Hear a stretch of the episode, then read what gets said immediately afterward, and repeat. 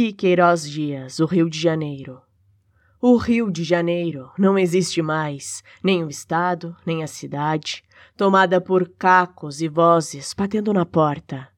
Agora é um estado, integrando outro estado, assombrosamente de ascensão, do modelo mais engenhoso das máfias italianas, com sotaque carioca e marra da cabeça aos pés. O rio hoje é uma água suja, poluída, cheia de sangue, tragédia e polícia. Que vigia, polícia.